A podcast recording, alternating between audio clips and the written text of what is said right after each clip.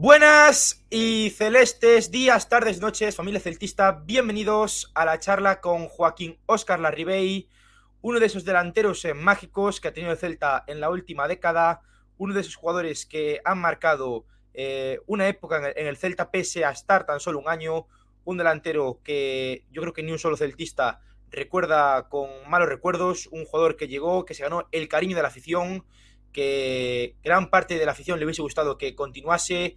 Un jugador que tiene muchísimo fútbol en sus espaldas, que aún sigue jugando a día de hoy.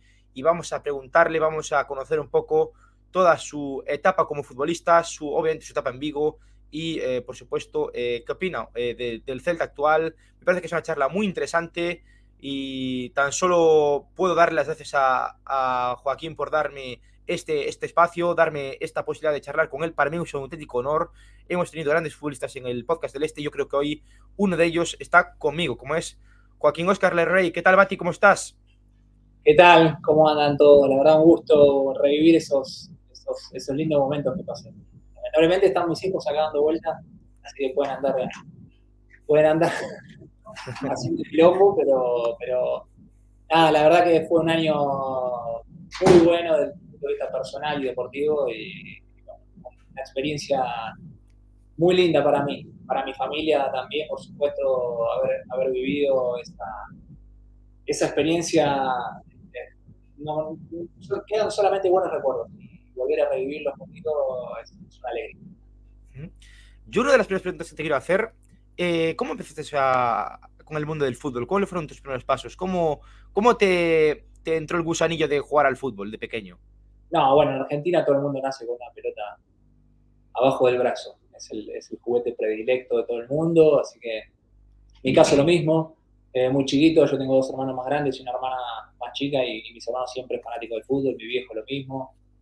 Y bueno, nos, criamos eh, prácticamente así. Eh, así que jugué al fútbol toda la vida y después, a medida que me fui haciendo grande, este, me fui, por así decirlo, poniéndome la vara más arriba. Y bueno, después que ahí arrancó el sueño de ser profesional, de grande realmente. De chico era un sueño muy lejano y ya con 15, 16 años ya empecé a verlo como algo más, más tangible, más cerca. Y bueno, obviamente entré ahí en Huracán a los 18, a los, 10, a los 20 debuté, a los 22 ya estaba jugando en Italia en, la primera división, en la, en la, Serie A. Y bueno, fue bastante, bastante rápido mi ascenso, por así decirlo y bueno, a día de hoy sigo, sigo disfrutando de la cancha. Es que tú empezaste muy, muy joven jugando en Italia, o sea, em, aprovechando que tienes pasaporte italiano, no sé si de aquellos ya tienes el pasaporte italiano cuando empezaste a jugar en el Cagliari, pero tú empezaste muy, muy joven en, la, en la, liga italiana y después es verdad que ya eh, jugaste pues, en, en Vélez y, y, en Colón, pero sí que es verdad que empezaste muy joven jugando en el fútbol europeo. Sí, arranqué muy joven, pasé de segunda división, nosotros ganamos con Huracán el, ascenso a la primera, y ahí pasé al, al Cagliari, eh, pero sí, muy joven, la verdad, muy joven. el primer año fue difícil para mí, por la, lejanía, el, nivel de la liga también. Este, fue, un año difícil, después me fui adaptando, fui aprendiendo el idioma. Este, la verdad que terminé disfrutando, pero el primer año fue, fue complicado pero, pero bueno, te digo, eh, a partir de ahí arrancó, arrancó mi carrera, eh, bueno, no, eh, ahí fue un salto importante. Y después, la verdad que fue, este, fue un poco de altibajos hasta que, hasta que llegué al rayo y creo que a partir de ahí se fue para, para arriba. El rayo fue mi punto de inflexión, punto clave en mi carrera, donde vuelvo a una liga importante como la Liga Española, me voy al Celta a un nivel superior que venía del Rayo. Eh, volví a, tener un buen año y a partir de ahí, bueno, nada, obviamente decisiones personales eh, tenían que ver, supuesto, con sabiendo que la carrera del futbolista es corta, había que aprovechar las oportunidades y que había mucha diferencia, entonces, bueno, opté por eso y también la experiencia, no solamente del punto de vista económico, sino culturalmente muy bueno el cambio, eh, experiencia de vida que hemos llevado al fútbol maravillosa. La verdad que a día de hoy no tengo más que palabras de agradecimiento para con el fútbol porque no solamente me, ha hecho vivir experiencias magníficas dentro de la cancha, sino que fuera de ella eh, me ha llevado por todo el mundo. Soy, muy agradecido a eso.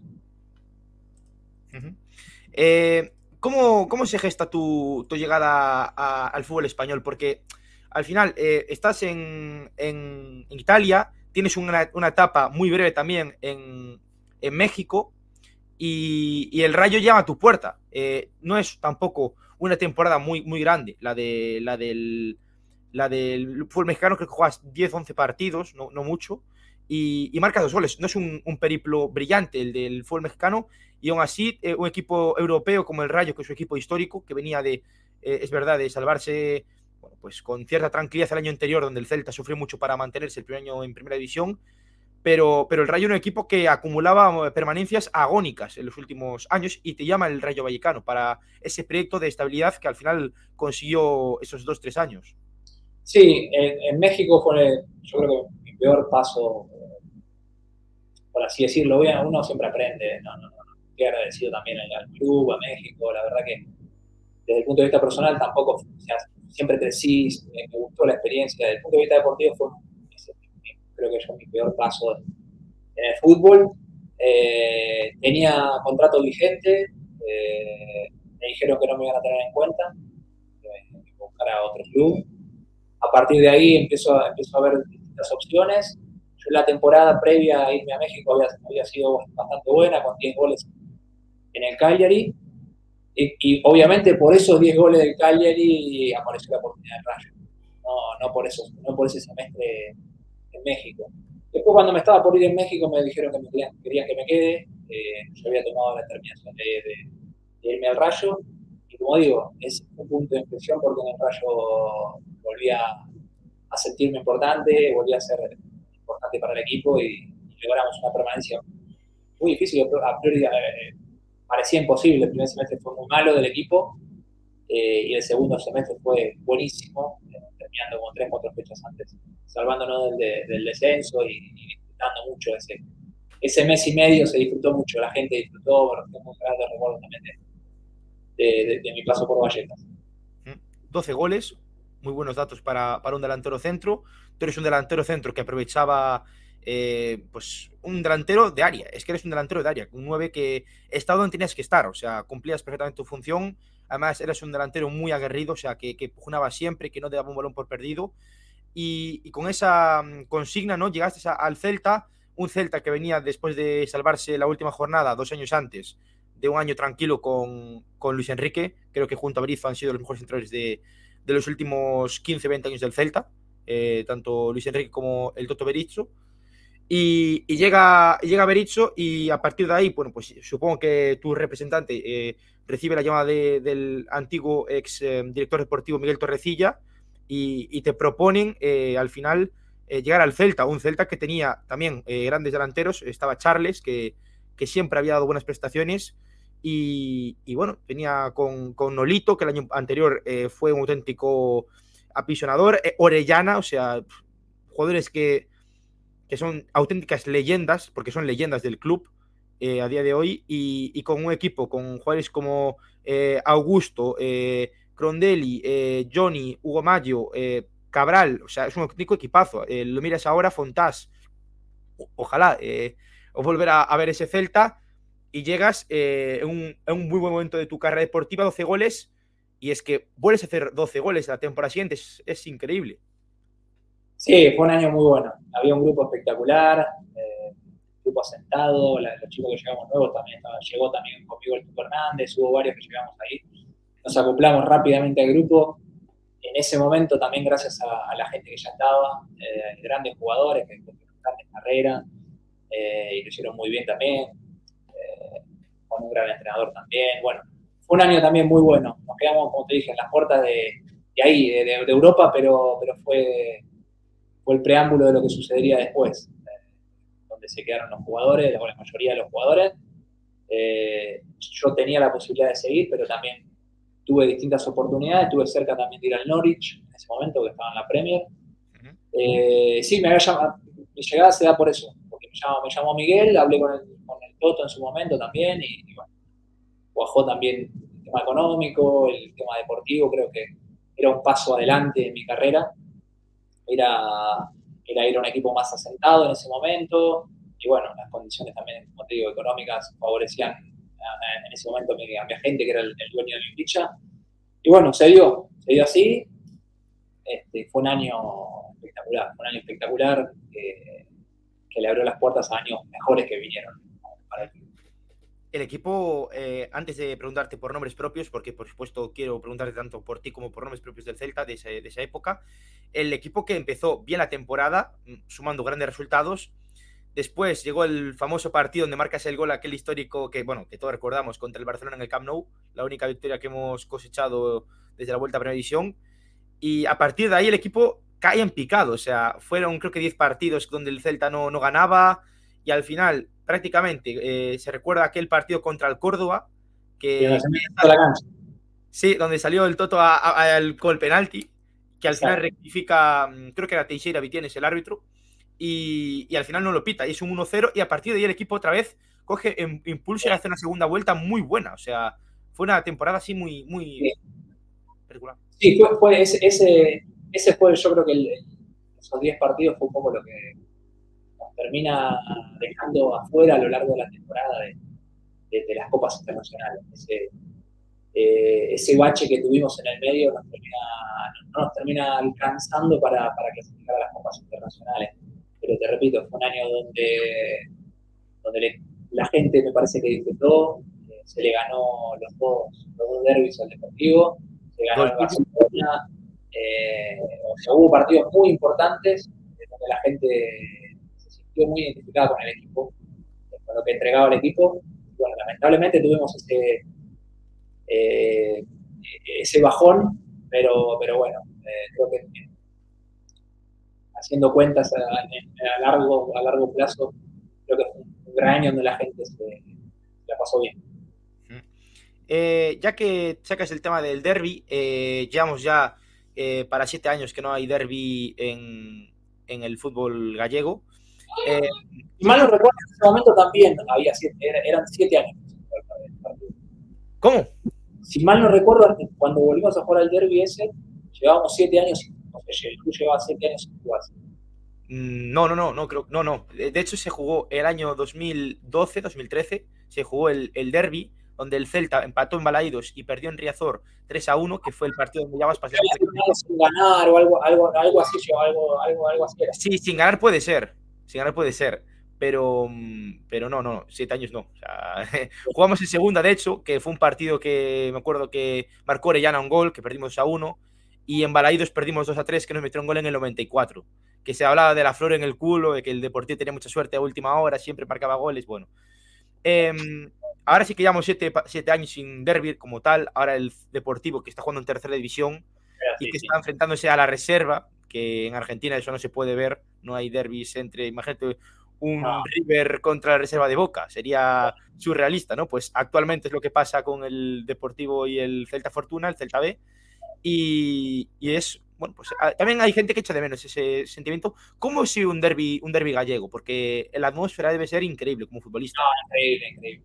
Increíble, realmente hemos tenido la posibilidad de ganarlo también, entonces al final los recuerdos son muy buenos bueno, eh, ya te digo, eh, tengo, tengo gratos, gratos recuerdos. Yo me acuerdo que, por ejemplo, en mi caso especial, le dije a mis hermanos, yo tengo dos hermanos más grandes, fanático del fútbol, como te comenté antes, y les dije, les, puse un partido para que elijan, para venir a verlo.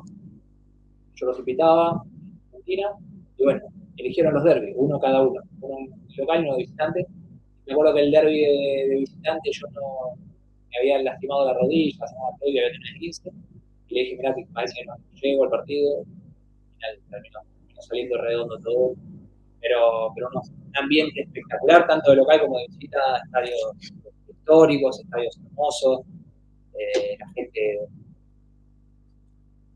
muy caliente, con el hincha, con el jugador, entonces se vive una... De hecho, es que el primer partido en casa, marcas tú el gol de la victoria, el 2 a 1, que después la mítica, la mítica, la mítica, eh, la mítica parada de, Sergio a, a Medunjani de penalti. Y, había un dicho que no sé si lo conoces, pero aquí en Balaídos hay gente que dice: No marcamos un gol de córner desde la Ribey. Cuando, cuando, marcó contra el Deportivo, porque eh, no somos un equipo que a balón parado sea muy... Sí, no, aparte, ese gol lo he visto muchas veces porque golazo, la verdad, no porque lo haya hecho yo, me encanta el gol de cabeza, y fue un golazo por la ejecución, por el movimiento previo, por ganarle al arquero, que no es algo normal, ganarle de cabeza al arquero, este, por lo que significó el gol, por la celebración, fue todo, fue todo magnífico, la verdad que lo, tengo, uno de mis goles más recordados sin duda. Y el otro que fue el, el 0-2 en Riazor, que certificaba la victoria. Estuvo buenísimo. Este, partidazo también, con, todos los condimentos. Ellos ahorraron un gol, me acuerdo, Oriol Riera, que tiene una que la falla ahí abajo del arco. Eh, bueno, el gol de Charles con centro de Fabi. Eh, pero bueno, lo recuerdo todo porque también había un grupo muy bueno de jugadores, muy buenas personas. Eh, la verdad que tengo todos buenos recuerdos. Me sigo hablando, me, junté hace poquito con Fabio Orellana, con el Fernández, sigo teniendo diálogo con casi todos. ¿Cómo eran esos, esos futbolistas? Ese, ese Orellana, ¿no? ese Nolito, ese, ese Charles, ese Radoya, ese Augusto, ese Tucu.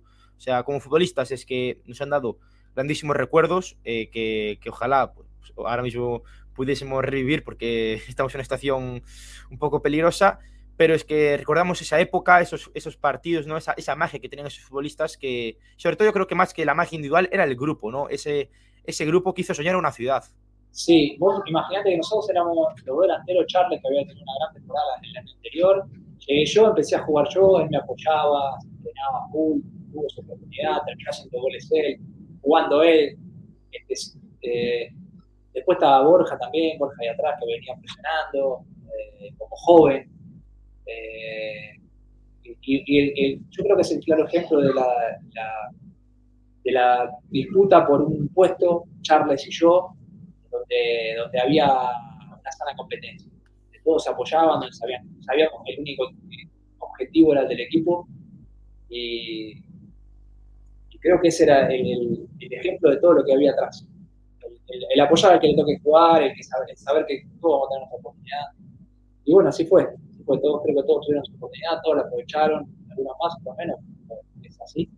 Pero, fue un gran grupo que derivó en un gran equipo. Em, vale, muy importante, porque aquí es una pregunta que, que me gusta hacerle a, los que habéis compartido esa, esa, época, ya se la he hecho a algunos de tus compañeros. Eh, ¿Cómo era el Toto Berizo como entrenador? Porque al final hemos tenido muchos entrenadores, pero eh, el Toto era capaz de, transmitir unas cosas a los aficionados, no sé, al, vestuario, pero era capaz de, transmitir al, equipo, pues, ese, gen competitivo que al final yo creo que le, ha faltado en los últimos años al Celta para poder eh, no luchar por descender, o, el año del Chacho, donde el equipo estuvo a puertas de entrar en la pandemia de, Europa otra vez. O sea, ese, gen competitivo y ese gen ganador, que al final, bueno, pues por desgracia quizás no, no acabó llegando un título que estuvo muy cerca, eh, tanto en Copa como en la Europa League. Sí, no, Toto es un, entrenador súper exigente, súper preparado, este, súper para mí, ¿no? Obviamente, desde mi punto de vista, muy grandísima persona, con un grandísimo cuerpo técnico, gente que le ayudaba, que le daba una mano.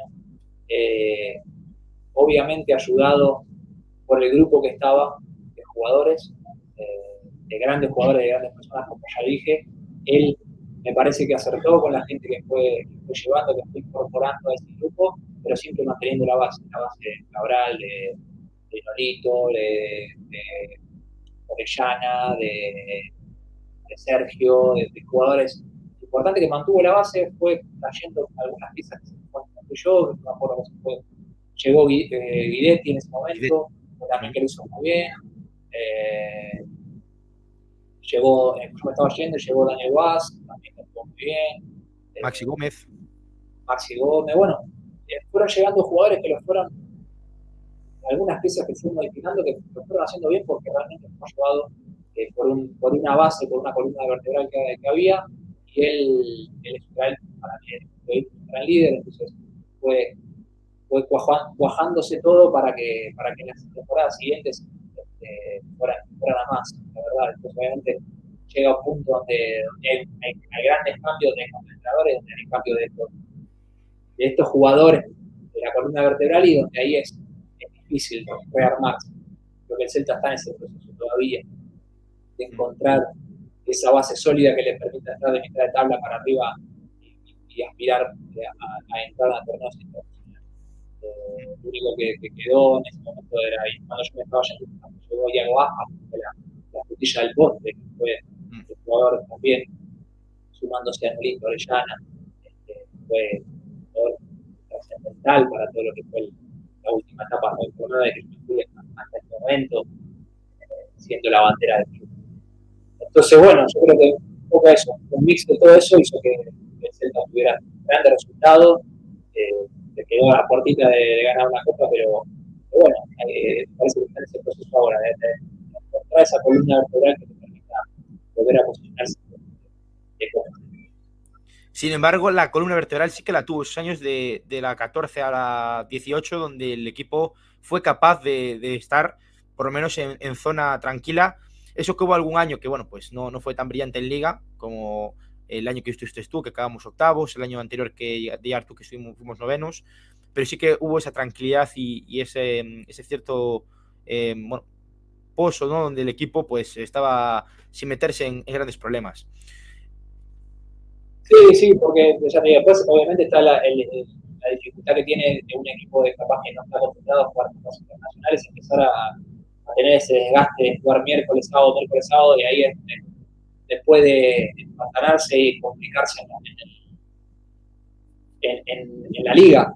Eh, yo vi muchísimos ejemplos así, tanto en Argentina como en Europa, en Italia, con España, equipo. Por ejemplo, ahora el año que viene quiero ver eh, lo que va a ser para el Girona jugar la, Champions seguramente, con el desgaste que tiene. Eh, es, una incógnita que va a pasar, porque yo ya he visto muchas veces, me acuerdo estar cuando en el Rayo, me acuerdo que el Betty llegó a, a semifinal de, de, la, de la Europa League, partiendo con el Sevilla y, termina descendiendo siete fechas antes, justamente porque no estaba preparado. Ahora después el Betty su proceso, se, se, se, adaptó a eso y es otro Betty, hoy, hoy es otro Betty, un Betty que aspira constantemente a, a de copas internacionales. Parece que el Celta tiene ese potencial, es un proceso no de un día para el otro, es un año a año, pero creo que tiene ese potencial para, para posicionarse en la tabla para arriba. Acostumbrarse a estar en, esta, en esas posiciones. Un año te tocará estar octavo, un año noveno, pero tres o cuatro años seguidos para entre los primeros seis para los internacionales. Eh, al final de la temporada, mm, bueno, pues haces una grandísima temporada, eh, acabas marcando dos goles, me acuerdo de aquel partido histórico 6 a 1 contra el Rayo, bueno, pues sigues haciendo goles a final de temporada. Eh, bueno, antes de preguntarte por tu salida, eh, el gol de, el famoso gol del, Barcelona, que todo el mundo me va a pedir que te haga la pregunta, eh, es un auténtico golazo. O sea, ¿cómo, es, cómo es la cosa? O sea... Sí, no, no, no muy preparado porque al final fue un saque de arco, la peina al Tucu, la va a pelear creo con Norito, y yo le grito a Norito en ese momento, le, grito, digo, taco, taco, no me acuerdo, o, o, le grito como que estoy atrás de él, y él sin verme, pero escuchándome, y hace taco maravilloso y me deja ahí este, frente a Bra. Y después, bueno, obviamente empezar a, Yo después me cambiaron, entró Charles, que tuvo un tiro en el travesaño, eh, también. Eh, y bueno, cada dos, cada dos minutos mirar el marcador, mirar el tablero electrónico, que no pasaban más los minutos, y bueno, terminó siendo un partido importante para nosotros, histórico, también por, por la calidad de jugadores que enfrentábamos, enfrentamos a famosa eh, Messi, Messi Suárez Neymar, la MCN. Este, así que nada, fue, fue un momento muy lindo, aparte por supuesto de la Argentina estaba viendo todo el mundo, no por vernos a nosotros, lamentablemente, sino por ver a la MCN, pero, pero sí que mi familia estaba muy pendiente de eso, todos los partido, así que fue, un partido, fue, fue lindo, la verdad. Bueno, yo, yo me quedo con que ganamos el partido, no, no con la MSN. sí, claro, no, por supuesto. Aparte miraba para arriba, estaban lejísimos los hinchas del Celta agitando las bufandas, este, una imagen maravillosa. De hecho, yo cuando hago el gol salgo corriendo, empiezo, empiezo a señalarlo a, a Nolito. como que había un silencio, no, no entendía bien si habían cobrado el gol, si lo habían anulado por algo, no entendía porque había un silencio realmente de cementerio, de cementerio, bueno, por suerte lo cobraron, no hubo no inconveniente, y bueno, cosa, ahí a seguir jugando, tuvimos nuestras situaciones, pero sobre todo, bueno, a, a, encomendarnos a Sergio, que me acuerdo que Sergio después, viendo el, viendo el diario, le habían puesto 10. Sí, creo que había hecho unas 10 paradas en ese partido, o sea, paró, fue un auténtico muro, paró, hizo paradas increíbles. Una, que... Suárez, una Suárez que, que, Suárez le queda medio picando la pelota que la taja con, la, con las uñas. Mm. Eh, la termina tirando el córner. Sí, Sergio la rompió, la rompieron, me acuerdo una, una, una Johnny que la saca en la línea. Este, bueno, bueno, obviamente para, para que se dé un triunfo de esa, de esa envergadura tiene que darse un montón de circunstancias, pero principalmente se tiene que dar la, eh, que nosotros creamos y nosotros creíamos realmente. Después cuando jugamos de local nos faltó poquito también para, para por lo menos empatar, nos ganaron 1-0 con gol de Matías, si mal no recuerdo. Correcto. 40 del segundo tiempo, o sea que estuvimos también ahí, competimos, competimos, en un equipo que competía, y, competía con todos. Mm, contra el Madrid también me acuerdo que 2 a 4, o sea, sí, sí, un equipo que competía contra todos. Eh, bueno, acaba la temporada, el equipo salva, eh, el último día, bueno, se hace aquella famosa um, homenaje a, Ubiña que se retira. Y, tú, bueno, pues eh, sale la noticia de que, de que te marchas a, a, jugar en el, en el Vanillas. Una, una noticia que, que sorprende y que, y que, bueno, pues quizás eh, nos hubiese gustado verte un poquito más vestido con la casaca del Celta. Pero bueno, eh, ahí eh, haces una muy buena temporada en Emiratos Árabes, marcas 16 goles, eh, tienes continuidad, el año siguiente un poquito menos, pero también marcas algunos goles. Y ya eh, sorprende porque pasas de Emiratos Árabes a Japón. Sí, fueron todas elecciones. Lo, de, lo de irme del Celta fue una elección desde el punto de vista económico, fundamentalmente. Eh, yo tenía una cierta edad ya, obviamente tenía la opción de quedarme, pero, pero la, la, la, eh, la opción de ir a Emiratos Árabes era muy importante desde el punto de vista económico y desde el punto de vista cultural también. Y fue una, una gran experiencia. Obviamente dejando de lado todo lo que conlleva jugar en el Celta y jugar en la Liga, por supuesto, lo tenía muy en claro. Eh, pero fue una, una, gran experiencia, un gran paso también para mí. Eh, y lo mismo ir a, irme a Japón. Tenía la posibilidad de quedarme en Emiratos porque lo había hecho bien. Tuve eh, algunas charlas con algunos equipos pero, pero decidimos con mi, con mi mujer de irnos a Japón, tener una nueva experiencia de vida y fue una de las mejores decisiones que hemos tomado.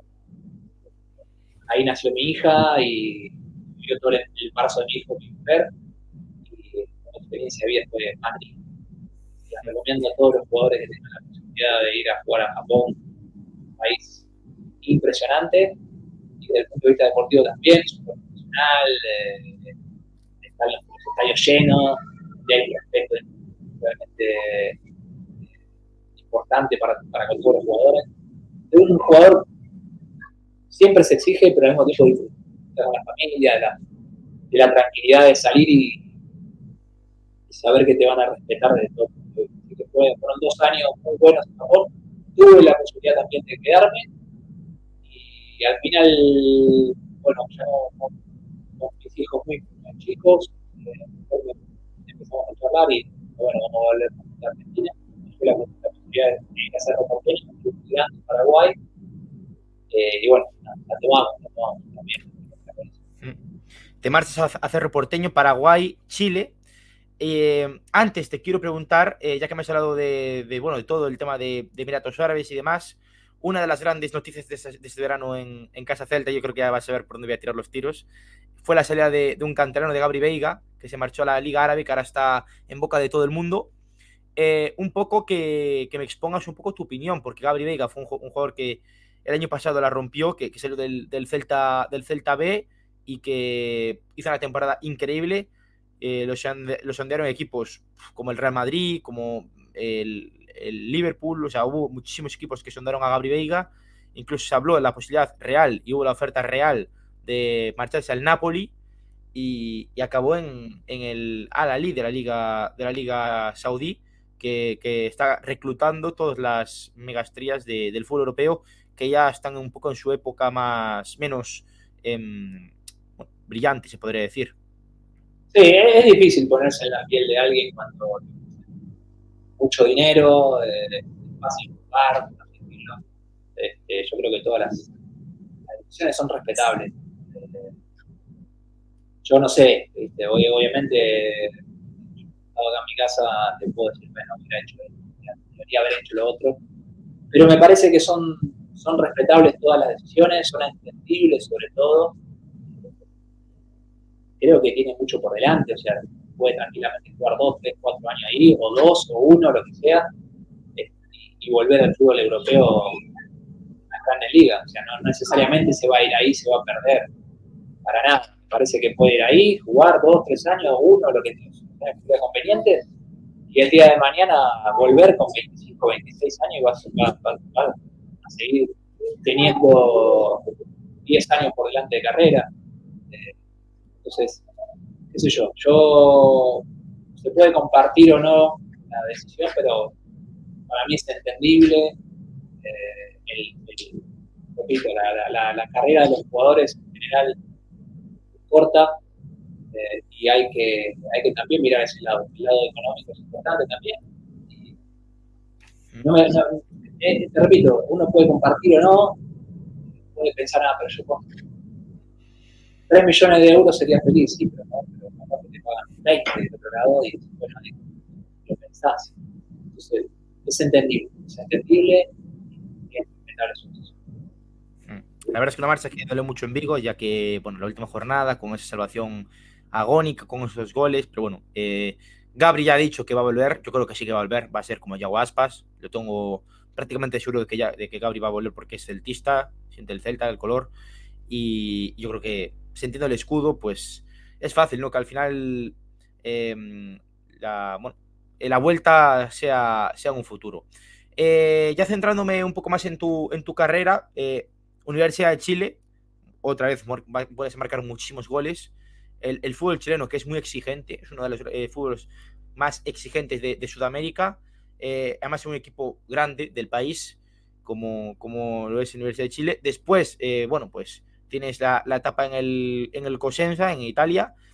Después tienes eh, la, el anterior periplo, en la 22-23, que mm, es en el Sudi, no sé cómo, cómo, pronunciar esto, lo tengo por aquí, Subtirol, Subtirol de la Serie B, y ya ahora pues en el Magallanes, eh, el año pasado jugando en primera y ahora este año jugando en segunda división de, Chile.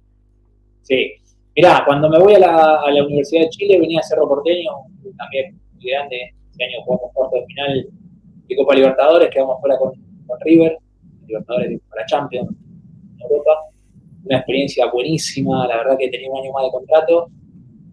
Eh, ahí en Cerro, y bueno, nos surgió la posibilidad de venir para acá, para Chile también, otro club grande, para que la gente entienda, el Boca River, acá es Colo Colo Universidad de Chile, en Paraguay es Cerro y Olimpia. Eh, y bueno, nos tomamos esta aventura también en Chile. Mi mujer, nació acá, el papá de mi mujer jugaba acá en Chile, entonces ya conocía y nos encantó. Nos encantó, tuvo un primer impacto buenísimo de lo deportivo también. Eh, la primera temporada fue excelente. La segunda fue todavía mejor desde el punto de vista personal, hice más goles todavía. La primera temporada hizo 19, la segunda hizo 23. Eh, y la verdad que nos gustó mucho el lugar, nos gustó mucho la ciudad, nos gustó mucho el club, nos gustó mucho todo. Eh, y bueno, no, no, no, nos pusimos de acuerdo con la gente del club para, para seguir, al final no pude,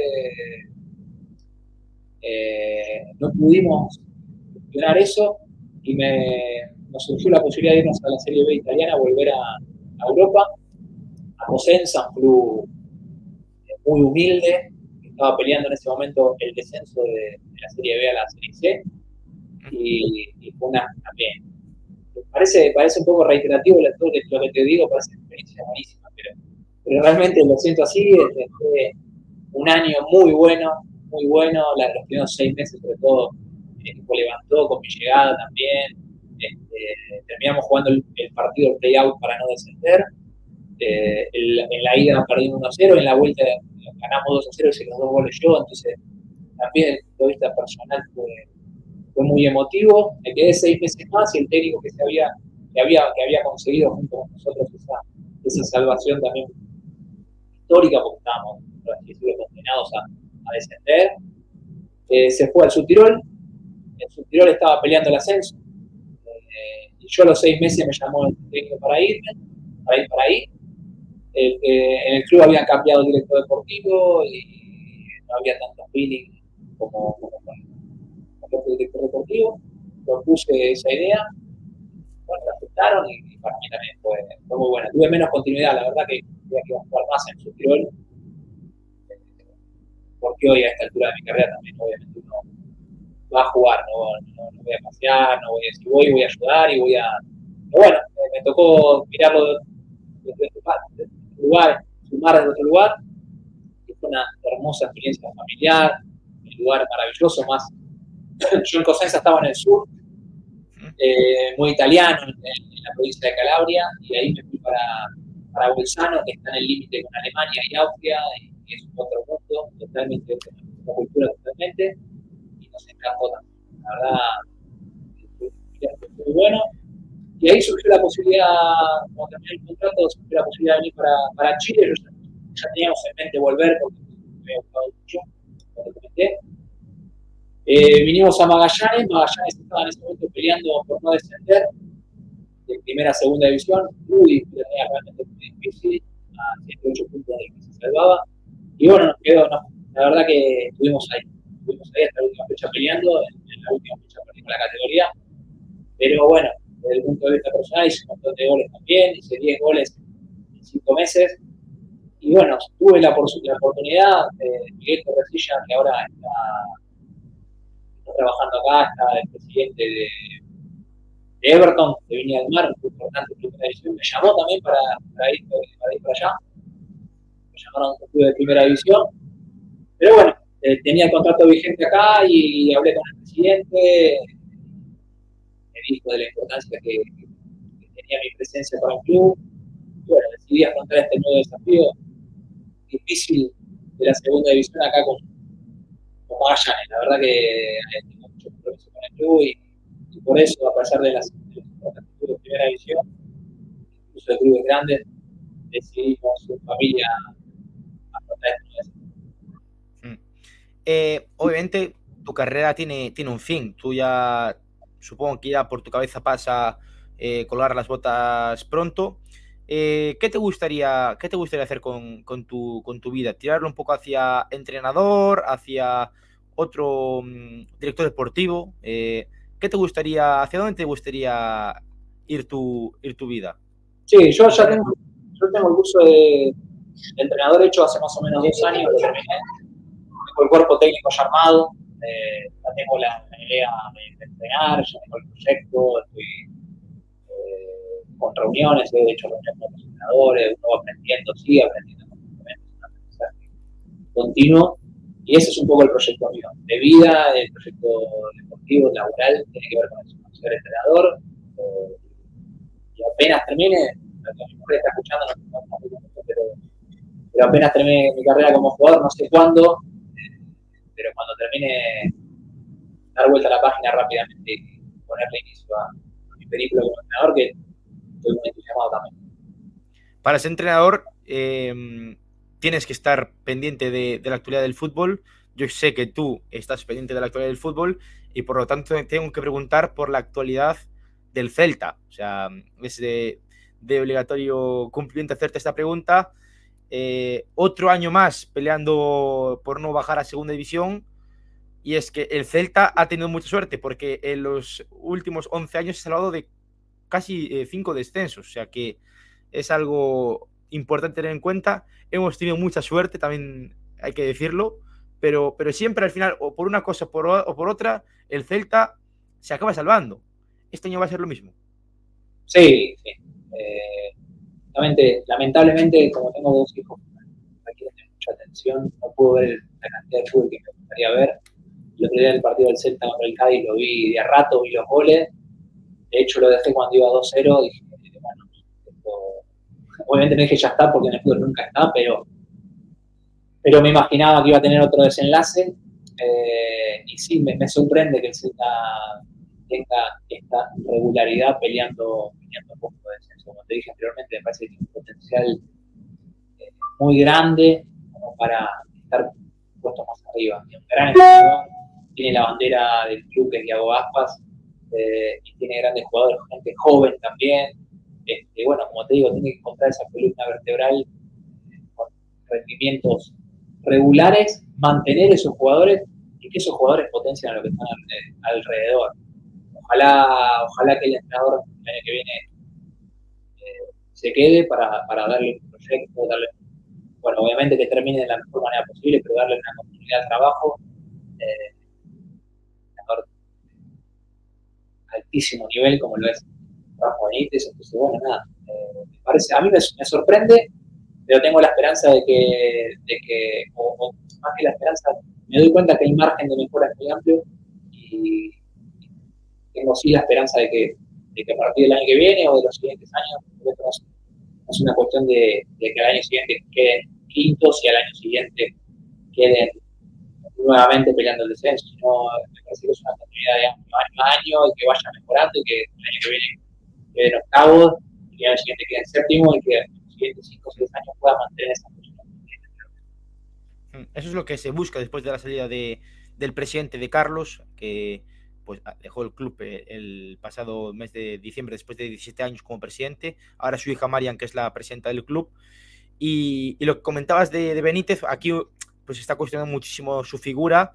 Eh, un Benítez que llegó tras la, mm, salida de Carlos Carballal, Carballal que apagó el incendio que, que bueno, se dejó el, año de, del Chacho.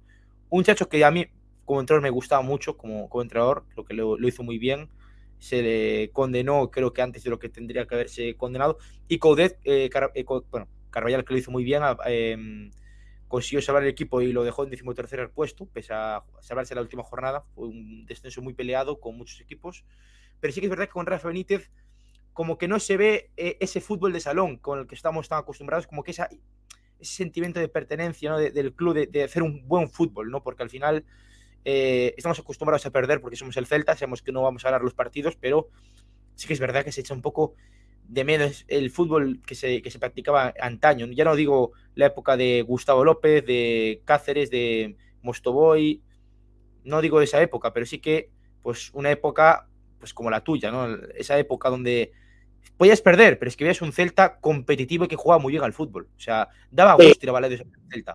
Los, los entrenadores siempre se, digamos que se, se, rigen por los resultados. Hoy, lamentablemente, el Celta no está pasando un momento de, de, de resultados, seguramente el juego tampoco. Eh, y eso hace que, los funcionamientos del entrenador crezcan, sean mayores, obviamente. Si el, si hoy estuviera sexto, séptimo, o peleando copas internacionales, seguramente la, no, no, existiría para comenzar. Eh, yo lo que me refiero en la continuidad es, bueno, si, si es la línea del entrenador es la que va, la que quiere el club, darle, darle continuidad. Y si no, bueno, cambiar, cambiar obviamente, pero me parece a mí que, que, darle continuidad y darle potestad al entrenador para elegir los jugadores, no, no el 100%, porque eso se va adecuado también a la figura del, del, del director deportivo, pero bueno, en la, la, la, elección de jugadores también es un rol importante de, del club. Ver a qué, a qué apunta el club. Obviamente, si tener los jugadores para jugar de una determinada manera o, o buscarle la identidad del club o, o buscarle no la identidad. Eh, seguir con la identidad que, que bien marcabas vos, de, de, de antaño, del, del salón, que, que está presentada la gente del hincha del Z, eh, tiene que también abocarse a, a, a esa calidad de también tiene que apuntarle bien a los jugadores que caigan, a los jugadores que dejen salir. Y me parece que también es una decisión importante por parte del club, la inversión que va a hacer, que bueno, apuntarle también a los jugadores que, que, van, a, que van a llegar. Yo te quiero preguntar, eh, antes de, de, pasar a las preguntas rápidas, porque tengo aquí unas, un cuestionario, eh, dos cosas. La primera, eh, en el Celta han pasado muchísimos argentinos, es la segunda nacionalidad con, más futbolistas de la historia después de la, obviamente, de la, española. Mm, ¿Qué tiene Vigo que, que, hace que haya tanto argentino en el Celta? Porque, bueno, actualmente hasta hace poco estaba mm, Marchesín, que se ha marchado, ahora está Franco Cervi, que lleva ya un par de temporadas, y acaba de llegar hace escasamente un mes eh, de Godoy Cruz, un delantero que tiene muy buena pinta, como Tadeo Allende, que, que ya ha marcado su primer gol con la camiseta del Celta. Bueno, Vigo es hermoso, tiene playa, tiene el clima maravilloso, la gente, el centro, todo, todo realmente, el estadio, la ciudad deportiva, tiene todo, tiene todo realmente para, para el argentino, que también el argentino se adapta a, cualquier circunstancia. Viene de abajo, viene aguerrido y, quiere triunfar en todos lados. Obviamente eh, hay, jugadores que encontrarán su lugar en vivo, otros que les gustará más otro lugar, pero, pero me parece que bueno, es un poco un mix de todo. También un argentino que le va bien, o los argentinos que les ha ido bien, de Toto Berizzo, Gustavo López, eh, Cáceres, todo, ellos le abrieron, eh, le abrieron la puerta a las, futuras generaciones. Ojalá que, con mi pequeño paso ahí también haya seguido con eso, un Augusto, un Cabral, el, Tucu. Roncaglia. Roncaglia.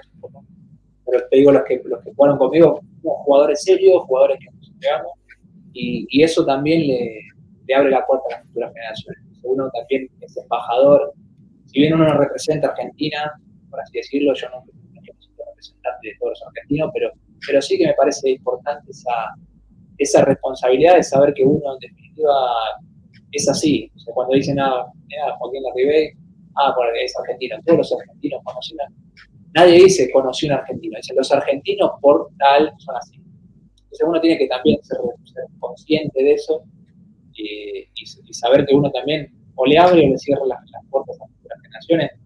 A mí me tocó, por ejemplo, en Cagliari, donde era lo mismo, pero uruguayo.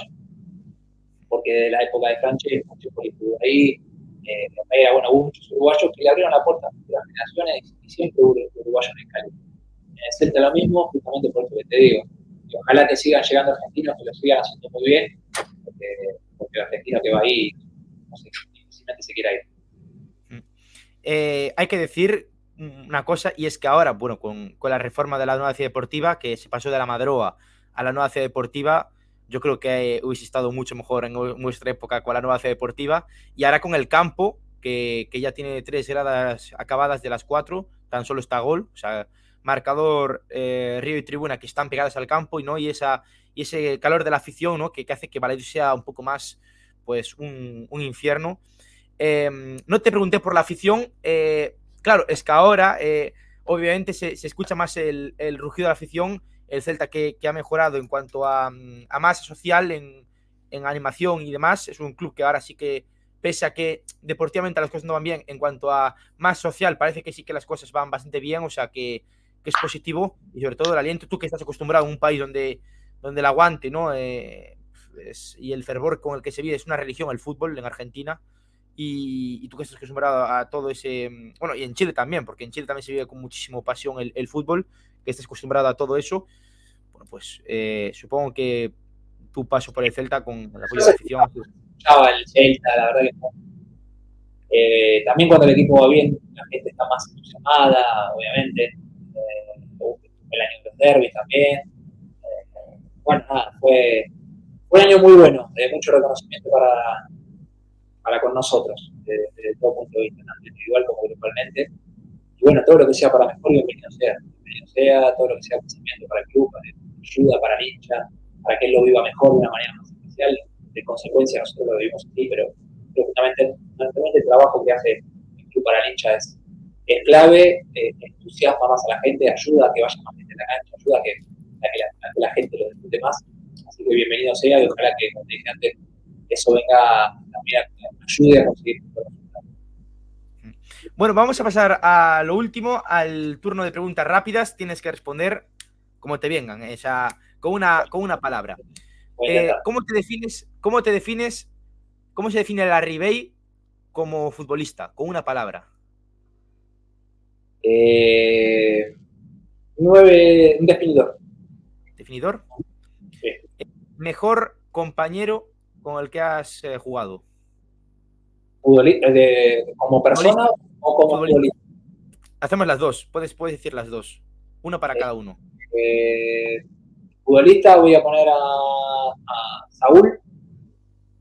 y como mejor amigo, bueno, lo que pasa es que tengo un, amigo mío, muchos amigos del fútbol, un gran amigo que dice Walter Montillo. Walter Monti, creo, que estuvo ahora jugando aquí la, la Kings League esta de...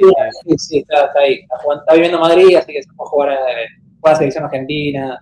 El, lo conocí ahora, lo conocí ahora jugando, hace un par de años jugando acá en la Universidad de Chile y, mm. muy amigo, la verdad. ¿Un libro? Un libro Open de Andrea Gas, la, biografía de Andrea Gas. ¿Una película? Volver al futuro. ¿Una serie? Eh, una serie. Sons of Anarchy. Yo pensaba que me ibas a decir Ocupas. sí, sí, ahora estamos en el marginal también. Me la vi, es muy buena, ¿eh? es muy buena serie, ¿eh? me gustó mucho. Me gustó bueno, mucho. hemos visto varias, pero, pero creo que son semanas que la mejor. Eh, música, ¿qué música te gusta? Me gusta el rock. Me gusta todo, pero más el rock. Sí, yo no te había escuchando cumbia, la verdad, por lo que sea, ¿eh? no, también, pero nunca para nada, para, para salir de joda, que ahora ya sé varios años una, una manía, un rito que, que, tienes como futbolista, no sé, ponerte el, el, calcetín de esta forma, eh, te persignas antes de salir al campo, algo.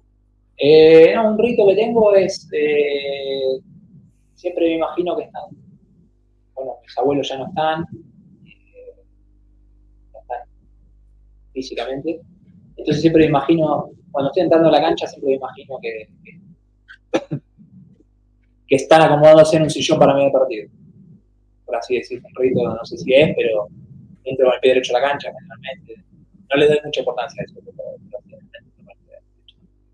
Escucho las mismas canciones, o escucho casi siempre las mismas canciones de, los partidos. ¿Tu mejor momento en el Celta fue? Mi mejor momento en el Celta fue los goles en los, en los derbis y el gol de Barcelona.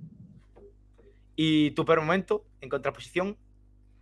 Mi peor momento fue eh, en ese bache del equipo, esas varias fechas que tuvimos sin, ganar y sin marcar. Ahí también yo entré en una. Creo que fue post Barcelona, que no, Barcelona fue, fue el peor momento. Si te tuvieses que ir a comer un asado con cuatro personas de las que coincidiste con el Celta, ¿quiénes serían? Uh, y Augusto, eh, Tucu, muy argentino, ¿eh? pero bueno. Augusto, igual sabes a quién metería, Crondelli. Crondelli. Crondelli no hablaba mucho, pero era muy gracioso. Eh, lo voy a meter a Augusto, a Cabral, al Tucu, lo meto a Crondelli de Chapa. Lo que pasa es que me gustaría ver a todos. me gustaría ver a todos, Nolito, al Fabi. Eh, había, se armaban buenas cenas de equipo eh, y la verdad que disfrutábamos un montón había una comunión de, gente argentina y, españoles este, buenísima. Y también con, extranjeros que no tenían mucho que ver, como, como Fratelli, eh, como Radoya también. Este, había una, gran comunidad. Sería muy injusto si Sí, o sea, ¿tú crees que era un equipo unido? No era, no era no había grupitos dentro del vestuario. unido, estaba Sergio, estaba bueno, estaba Borja que estaba retirando, pero estaba ahí siempre pendiente. Eh, estaban todos, la verdad que fue, maravilloso. Yo sigo, sigo en contacto casi, con casi todos.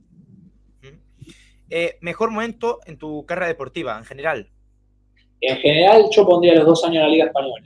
El año del Rayo y el año del Celta fueron, digo, puntos de inflexión donde empecé a disfrutar mucho. O, volví a disfrutar mucho, volví a sentirme protagonista. A partir de ahí fue todo bueno para mí. Eh, lo considero como un renacer en mi carrera y, a partir de ahí fue todo bueno. Fue bueno lo de Japón, fue bueno lo de Emiratos, fue bueno lo de Chile, fue bueno todo, pero si tuviera que decir, los dos años En, en contraposición, el peor momento de tu carrera deportiva.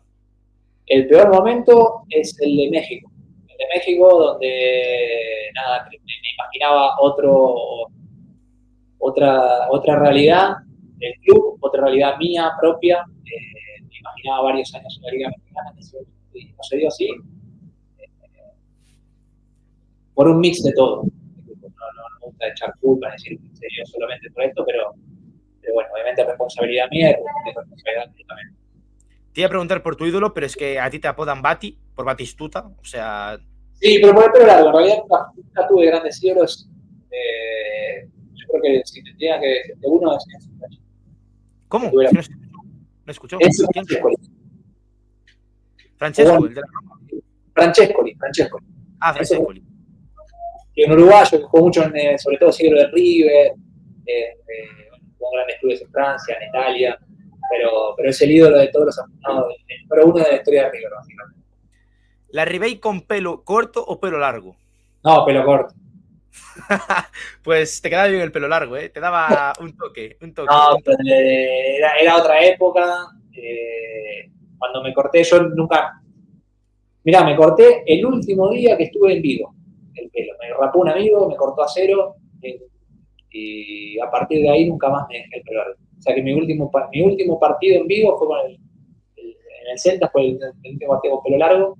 Y la última noche que estuve en vivo eh, éramos como 15 amigos y, me terminé cortando ahí y dije, no me corté antes.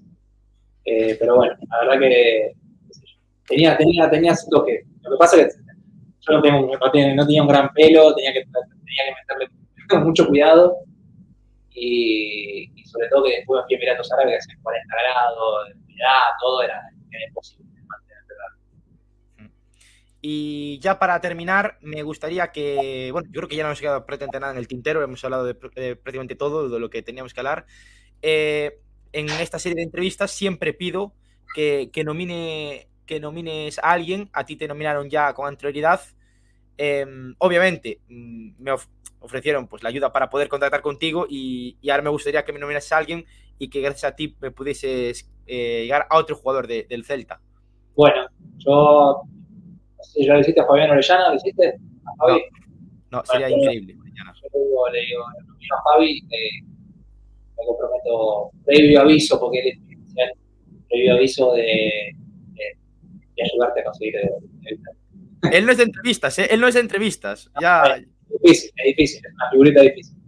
Sí, sí, pero Orellana es una auténtica leyenda y, y un, el poeta. O sea, aquí eh, se le es que fue un jugador que estuvo muchísimos años en el Celta, seis años.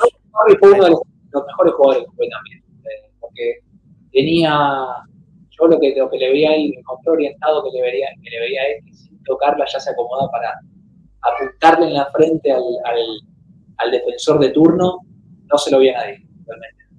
Que tuve se lo veía muy gente, que sin tocarla se acomodaba el cuerpo y se ubicaba ya para atacar al rival. Y se lo dije, eh, fue una gran confianza con él y ahora hace poquito sí. Pues nada, ha sido un auténtico placer hablar contigo, se me ha hecho muy amena esta, esta charla contigo, he aprendido muchísimo de ti, eh, hemos, eh, bueno, pues podido hablar de, de, tu etapa en el Celta, tu carrera deportiva, me alegro de que todo te, te vaya tan bien con, bueno, con tu carrera y con tu familia, espero que, que esta temporada se te vaya lo mejor posible y, y nada, que eh, te esperamos aquí en Vigo con la mayor de las. Eh, Nos veremos en un par de años como entrenador, seguramente. Ojalá, ojalá sea así, ojalá sea así. Por cierto, ¿te has escuchado el himno del Celta, el nuevo himno? Porque yo, tú estás acostumbrado al himno de a la Celta de mostrar. No, no escuchas nunca a Oliveira. Lo tengo, lo tengo pendiente. Pues te, te, lo tengo que, te lo tengo que enseñar, ¿eh? es un himno increíble, la verdad. Bueno, bueno. Pues nada. que van cantando los himnos también. Así que ahí. No, el Tenéis por aquí, bueno, pues por, por comentarios y demás, eh, aquí en, en, YouTube, pues la, las redes sociales de, de la Rebave, si queréis tal, eh, echarle un vistazo. Obviamente todo el mundo del Celta te sigue en redes sociales, o sea que tampoco mucha gente habrá que te siga. Y nada, podéis seguirnos por supuesto en Evox, Spotify para escuchar esta entrevista y nos vemos en el próximo, próximo directo, vídeo, entrevista, lo que sea. Un placer y nos vemos en la siguiente. A la Celta, chao, chao.